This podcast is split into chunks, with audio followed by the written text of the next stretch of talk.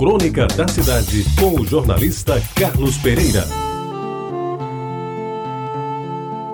Amigos ouvintes da Tabajara, alguns cronistas daqui da Lures andaram escrevendo sobre os restaurantes do passado desta cidade já há algum tempo nos jornais de João Pessoa. Entre eles, Martinho Moreira Franco, Gonzaga Rodrigues, Hildeberto Barbosa, Vitória Lima e até Ipujuca Pontes. Então hoje eu resolvo me inscrever nesta pleiade e vou lembrar o velho Elite Bar de Tambaú. Plínio, o atencioso garçom de tez morena, cabelos pretos e lisos, do alto de sua sabedoria, pediu calma a Tota, que dividia a mesa com Tião numa tarde de sábado. Eu devo dizer que Tota era meu tio e Tião era meu irmão. Dizia Plínio: Seu Teixeira, tenha paciência. Daqui a pouco sai a sopa de cabeça de peixe no capricho e vem com a brama estupidamente gelada. Eu, meio com medo que algum fiscal de menores me visse naquela mesa, tomando alguns goles de cerveja, eu ficava ao lado do meu tio, meu irmão, meio escondido, mas olhando e participando de tudo. Isso deve ter ocorrido no começo dos anos 50, quando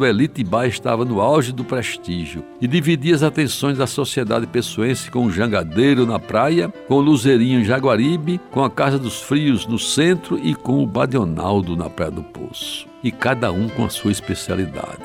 No Elite, além da festejada sopa de cabeça de peixe, era servido um camarão Vila Franca da melhor qualidade cabendo ao jangadeiro, se a memória não falha, entrar com a sua apreciada peixada ao molho de coco que fazia as honras da casa. No Luzerinho comia-se um fantástico picado de porco que só o gordo Antônio e seus auxiliares sabiam produzir.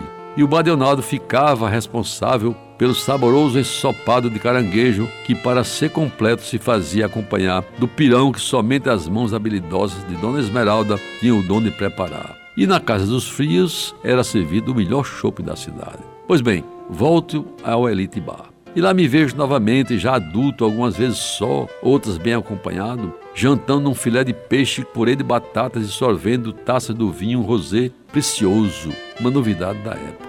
Isso nos anos 70, 80, por aí. Não sei se o velho Plínio ainda andava por lá, desfilando seu imponente traje a rigor de respeitado garçom, devidamente completado com a indefectível gravata borboleta. Pois bem, amigos ouvintes, na última vez que lá estive, o lugar de tanta tradição ainda teimava em sobreviver. Foi na campanha de governador em 1994. Acompanhava o candidato Antônio Mariz no feriado 5 de agosto.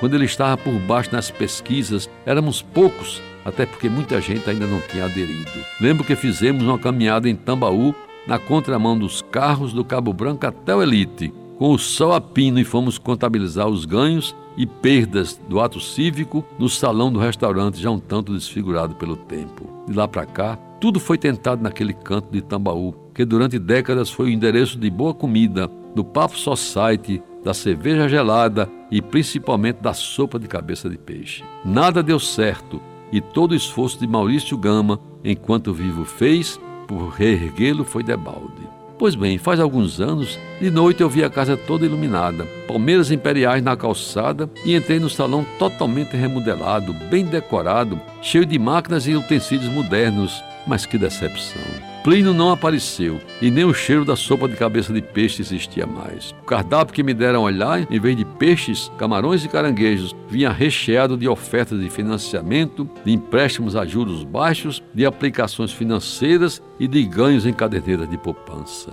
Meus amigos, foi aí que eu voltei à realidade e constatei que o tradicional Elite Bar de Tambaú tinha se transformado em quê? Em agência do Banco do Brasil.